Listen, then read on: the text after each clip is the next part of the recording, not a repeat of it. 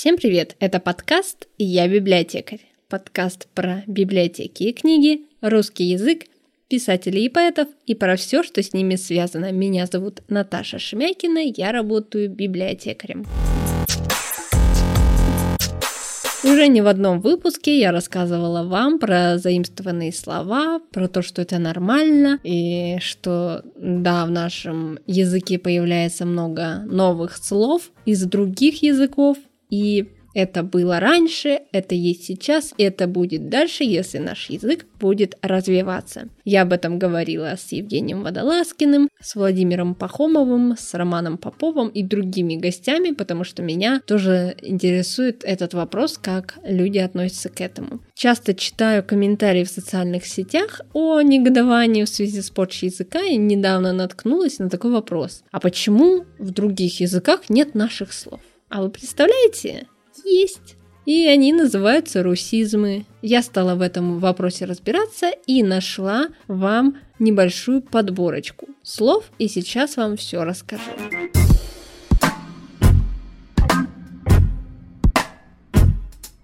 Первое слово «стерлить». Знаете, наверное, что так называется рыбка. И эта рыбка так называется почти во всех европейских языках. Это самые ранние заимствования, и английские купцы продавали стерлет еще в XIV веке. Прошу прощения за мое произношение, возможно, оно будет не идеальным. В каких языках есть еще такие похожие слова? В польском стерлет, немецком стерлет, во французском стерле, и на шведском тоже что-то похожее. Существует мнение, что слово «стерлить» в русский язык пришло из германских языков.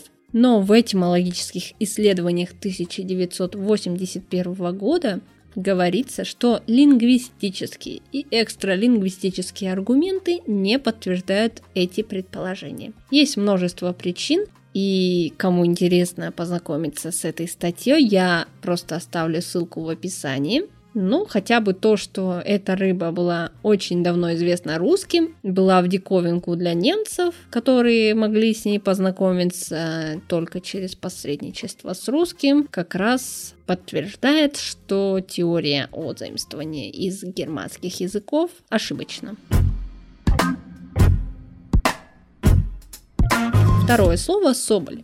Слово «sable» Соболь является тоже одним из самых ранних заимствований из русского языка в английский. И это неудивительно, поскольку исключительного качества русские меха высоко ценились в Европе. В английских словарях это слово зафиксировано уже в XIV веке, причем помимо значения существительного «соболь», оно дается также в значении прилагательного «черный». И кому интересно, быстренько пробежимся, как же звучит это слово на разных языках. На немецком что-то вроде «собель», на норвежском тоже «собель», на чешском «соболи», на шведском «собель», на польском «саболе», на датском тоже что-то вроде «собель».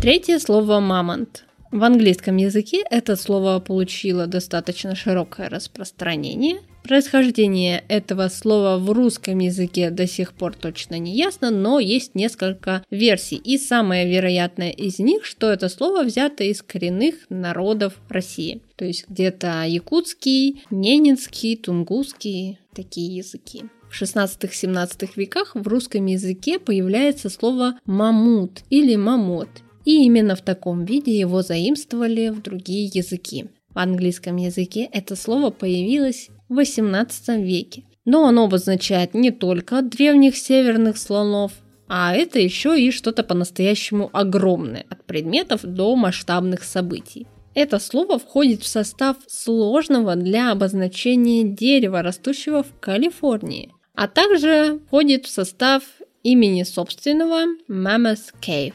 Это пещера в США, в штате Кентукки, открытая в 1809 году. В немецком это мамут. И, кстати, впервые это слово было включено в русскую грамматику Лудольфа.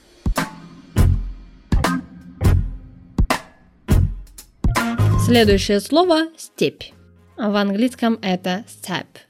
У степи нет общепринятой этимологии, Возможно, оно произошло от древнерусского. Впервые это слово встречается в английском языке в 1671 году. Сначала оно употреблялось в английском языке только при описании картин русской природы, путешествий по России, но со временем встречается и в художественной английской литературе. Можете, кстати, посмотреть, это правда степь переводится на многие языки, схоже с русским произношением. Вот по-испански, например, эстепа.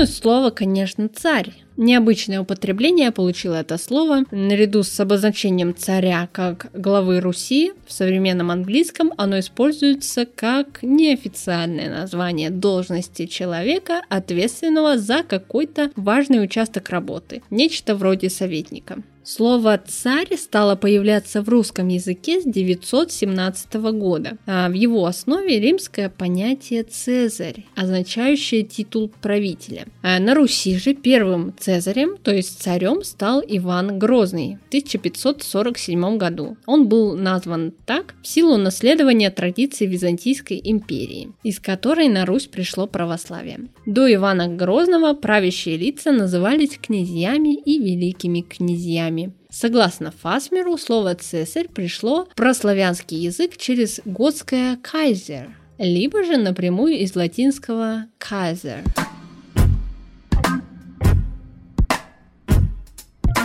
Следующее слово «погром». Это слово образовано от глагола «громить». Погром происходит от прославянского «гром». В одном из немецких словарей от 2007 года есть обозначение погрома как опустошение, непогода. Авторы словаря увидели в нем слово «гром», что значит «непогода», и «опустошение, разорение», в то время как слово «погром» образовано от «громить», то есть уничтожать и разрушать. В начале 20 века на юге и западе России было много погромов. Именно в связи с ними русское слово «погром» вошло в большинство европейских языков. В английском языке слово появилось в 1905 году и оно уже в правильном обозначении употреблялось и закрепилось в первоначальном виде. В немецком языке, кстати, звучит тоже очень созвучно с русским произношением.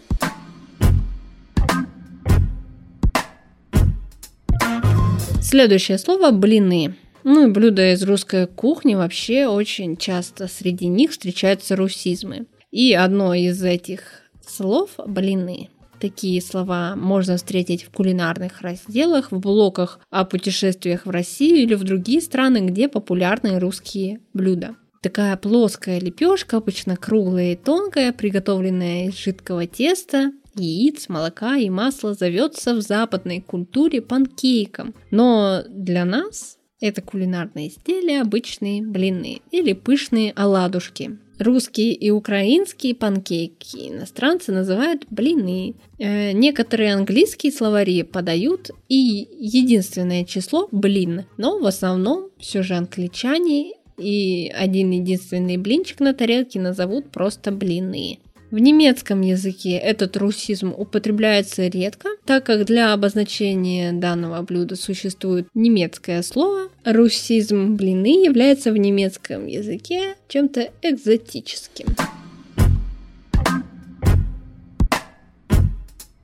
Ну вот, на сегодня закончилась подборка нескольких русизмов. Их на самом деле еще больше. Если хотите, могу подобрать еще. Пишите обязательно комментарии, если вам понравился сегодняшний выпуск. Подписывайтесь обязательно на наш подкаст. И до встречи в следующем выпуске.